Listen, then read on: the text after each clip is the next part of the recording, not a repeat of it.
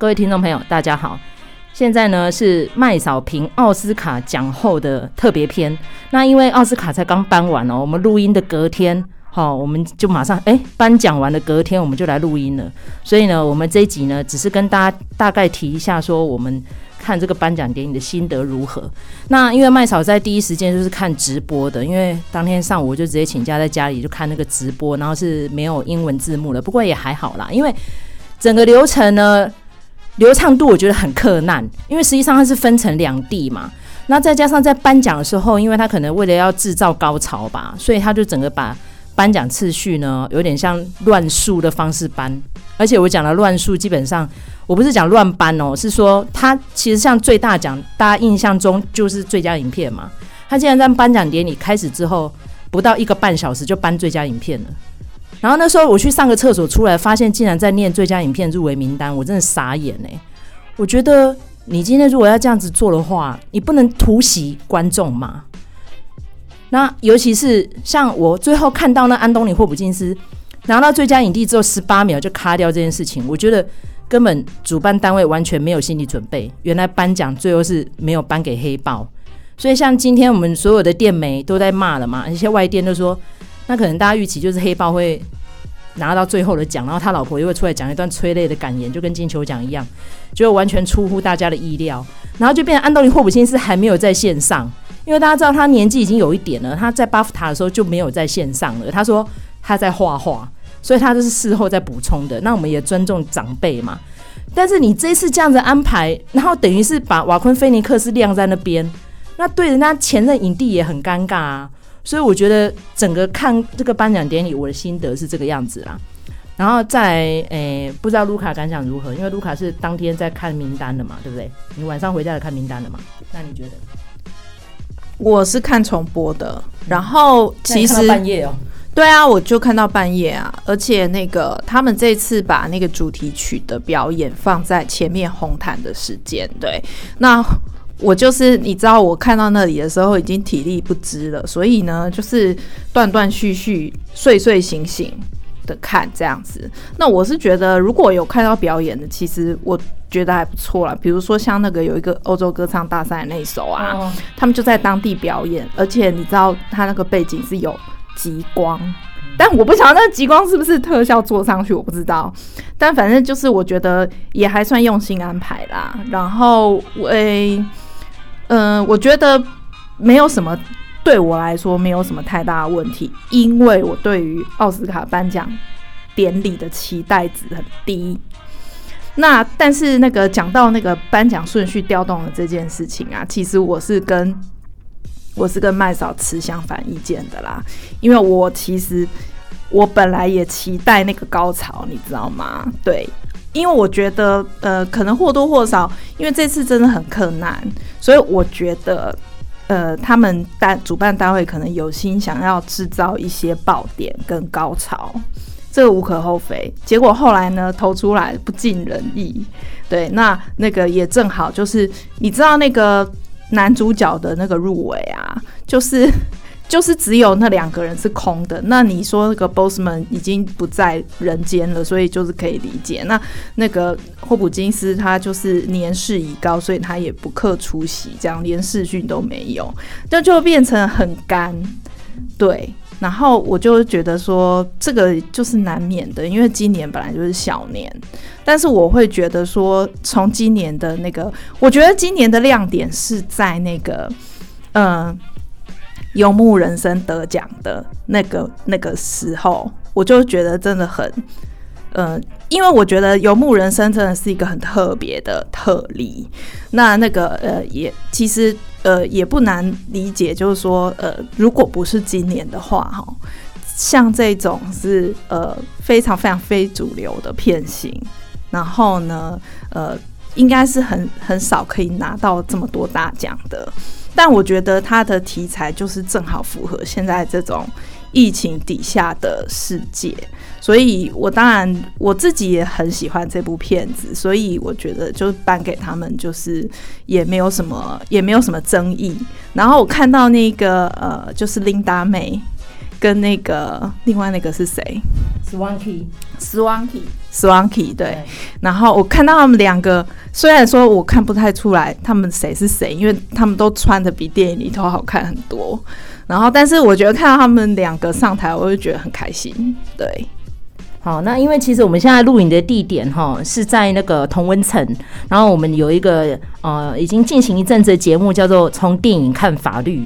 那我觉得这一次的电影深度都很蛮很蛮够的，但是我觉得最主要是这个颁奖典礼，当然我希望观众朋友们能够释怀这件事情啊。像我觉得颁完就好了，我不会特别再去批判说啊怎么会变成这样子，表示他们保密做得很好啊。没有事先透露是安东尼·霍普金斯，但是麦嫂，我坦白讲，我是最后一刻改变心意，我要投给安东尼·霍普金斯。甚至于我在那个时候，我都还没有看过《父亲》，我觉得这整个趋势索然，一定要颁给他。第一点，当然撇开他演的那个状况，每个人都会遇到嘛。那在他年纪那么大了，德高望重。再来，我觉得奥斯卡要持平一点。真的，我没有要批评波斯曼的那个表演，我是觉得他演得太用力了。他可能觉得那就是他生命的最后一场演出，所以他真的是几乎每个台词都在吼叫。我很不喜欢那种过度用力的，因为你不是在演舞台剧啊。可是安东尼·霍普金斯这个角色很有趣，就是从舞台剧翻过来的，那他演的就是不孕不火，而且就是到最后会让大家潸然泪下的。所以我们会跟郑医师在 P 单元讨论这部《父亲》，所以整个颁奖，你觉得？有没有一些有悬念的？像我自己自表好了，我女主角奖我猜错了，但是我觉得颁给法兰西斯麦多曼也很棒，因为真的整部《游牧人生》就是看他在表演，而且他非常投入这个角色。那不知道听众朋友有没有听我们上次那一集？我提到说，就是因为他当初看了这本书，然后他觉得一定要找一个非常有质感的人来导这部电影，所以他就跟他的导演老公 Joe Coleman 讨论之后，就觉得哎、我们给新秀。然后这个年轻人要什么资源，我们都给他。所以那时候他才刚拿到一个 Sundance 的一笔一百万的奖金。然后他那个 m a d o m a n 就说：“我投资你，所以剩下都靠我的。”等于他无偿演这部戏，然后还当制片，整个成败在他身上哎。然后他投入这个角色五个多月，就住在拖车上。那我觉得那个过程不颁一个奖给他有点可惜啦，因为我本来是猜 Andra Day 嘛。那 Andra Day 演的那个 Billy Holiday 那个角色，我们节目也会讨论。那个角色感觉就有点演得太用力了，所以我等于打脸我自己。我男主角我不喜欢给太用力的，但你知道我颁给一个很用力的人。那好在是由自然演出的这一对角色得奖，而且两个都是算是奥斯卡常客的嘛，因为一个已经拿过呃第一次嘛，上一次是二十九年前的那个《沉默羔羊》，然后再是 m a d o m a n 那他是三年前，他二零一七年嘛哈，那在最早以前是是 Fargo，那时候还比较年轻的时候。所以我觉得整个过程，再加上最后导演是颁给赵婷，我觉得都无悬念。我觉得这次的名单我算满意啦。我其实对于那个最佳男主角这件事情，跟那个麦嫂意见有点不同。就是我觉得哈，颁给霍普金斯，其实霍普金斯是奥斯卡的经典口味，耶，残障人士。有病的人，其实这个就是他们的经典口味。那当然，你可以说真实人物也是。我觉得奥斯卡自有它的逻辑，因为它是很多人投票呃累积而成的。对，所以其实我们都不要太去呃猜测说啊可能会是谁，然后也不要太去以好。以奥斯卡的口味为尊，就是说，哦，奥斯卡颁给他，所以他是真的会演。那有一些人没有得奖，就是表示他演得太用力。我觉得不是这样的啦，那个都是有一些天时地利人和。那不过讲到麦朵曼的部分的话，我就是真的会觉得说，那个《游牧人生》这部片子啊，真的是，如果我们要挑一个作者的话，哈，这部片子的作者可能是麦朵曼。对，那其实我觉得从麦朵曼他一他这样子的一个经历来看，你会发现就是说，嗯，好莱坞真的是越来越多元，越来越有包容性。那像麦朵曼，其实麦朵曼的口味一直都很偏门呢、然后他已经有一种，嗯、有一种就是说，呃，普通白人。老老女人的代表的一种意味在，那所以我会觉得说，如果他呃就跟呃，梅雷梅丽史翠普不一样，就梅丽史翠普大概他他的表演方式是那样的，是比较夸张的，然后他都是以那个历史人物为准嘛，哈。那但是那个麦朵曼他演的就是他是非常自己的样子哦，他你看他这个角色既不是真实人物，然后也不是什么有病或干嘛的，她就是一个很平时的我们。可能走到那个就是呃，在那个露营地都找得到的一个人，那这样子的一个角色获得最佳女主角，我觉得这个其实也是显示出真的奥斯卡的口味有在越来越多元，对，所以我觉得这个奖颁的是蛮不错的。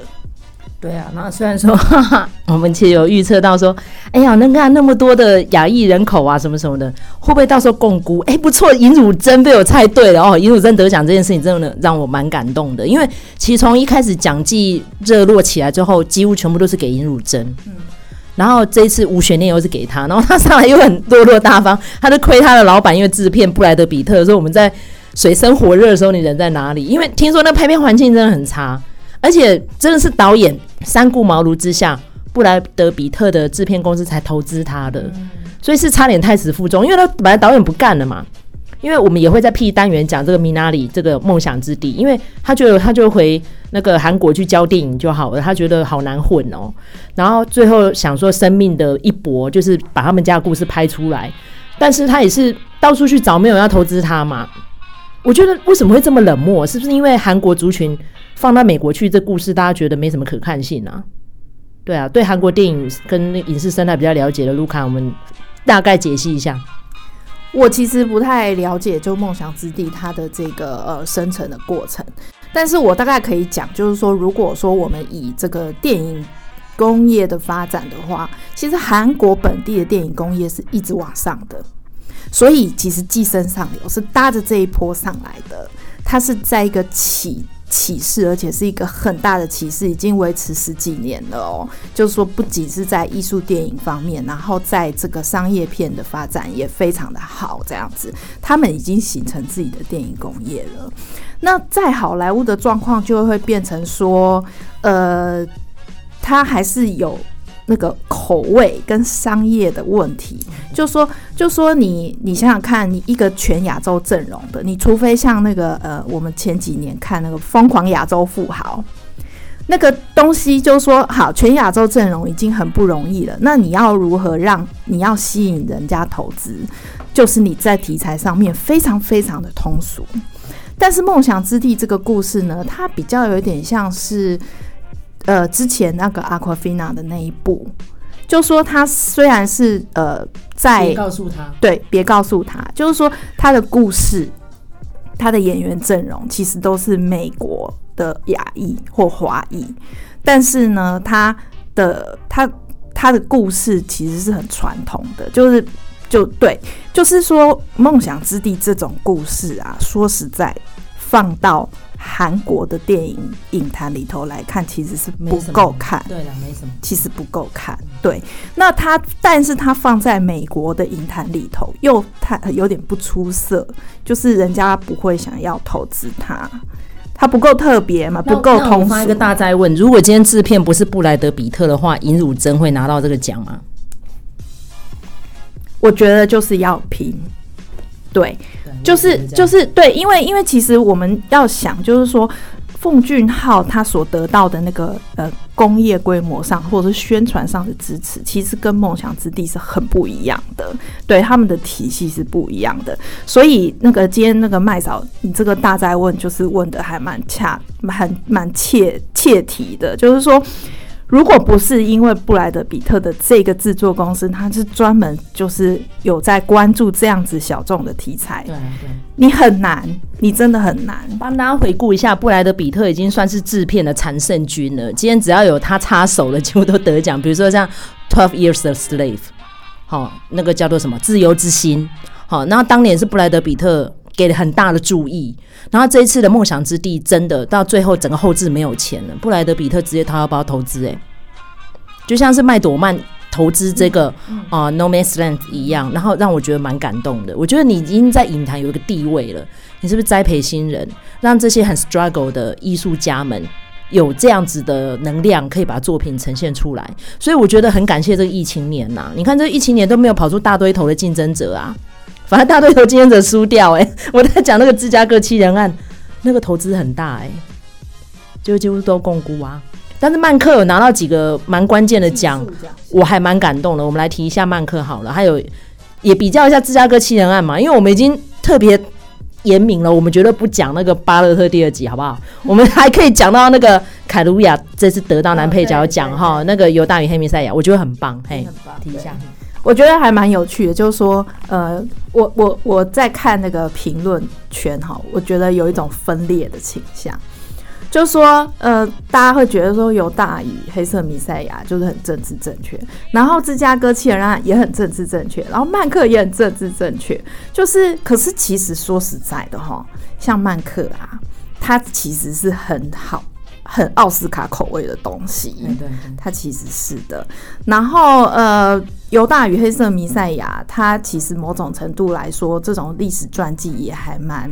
蛮符合奥斯卡口味的，但它我觉得它还有一点就是，呃，因为现在在台湾有上映嘛，然后我是蛮鼓励大家去看的，就是说这部片子它不会难看，它不会难看。你比如说像曼克啊，我觉得我们讨论过嘛，曼克的进入门槛其实很高，对，你可能要熟悉当时候的。呃，世界的局势，然后你可能还要知道，就是说《大国民》这部电影以及哈它背后好莱坞工业的一个运作方式，你才会比较能进入这部片子。它其实谈的是一个很非常非常特定的议题，可是正好跟我们现在的时代非常吻合，所以我其实喜欢曼克的。但是呢，就是犹大与黑色弥赛亚，它就变成说是。呃，他讲的那个东西，大部分的人并不了解。好，他他其实也是讲非常特定的一段历史，然后也是跟我们现在的局势有相关。但他把它处理得非常你，毫无进入门槛。但你要小心一件事情，就是说你看了之后会不会觉得说，哦，历史就是这样？其实可能不见得，因为这部片子是完全按照那个呃，就是 Fred Hampton 他的遗孀跟他的遗父子。的观点拍成的，所以其实他在观点上面可能会有一些偏颇，但不论如何，他在节奏上是好看的。这跟我们以以前认为的，就是说，哦，你是政治正确，所以呢你会得奖，这个不太一样。对，好，那这次的《金属之声》也得到蛮多的技术奖的，然后再就是我个人很爱的动画片，就是《灵魂急转弯》。然后，尤其是他那个灵魂七转弯那个得奖的音乐家，他好可爱。他一上去就 Yo man，就开始那边那种 street talk 就跑出来了。但是因为那时候其实我们有讨论过这部电影，有提到其实蛮多呃 African American 有提到他其实一点都不黑。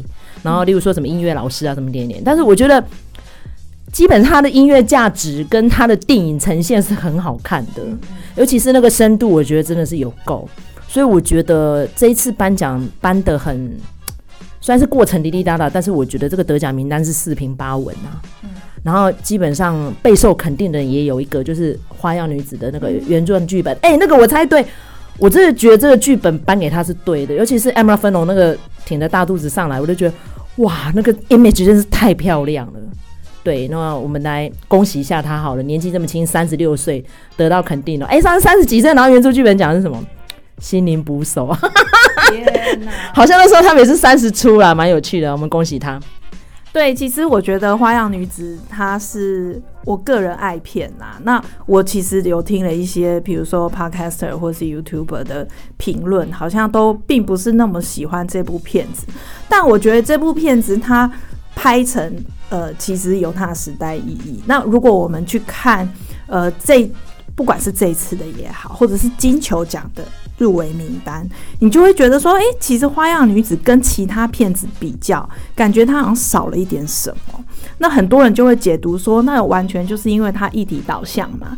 但我觉得其实不是这样，就是我们我们在看这种呃众人投票的奖项的影展奖项的时候，我觉得就是有一个你一定要考量，就是时代意义。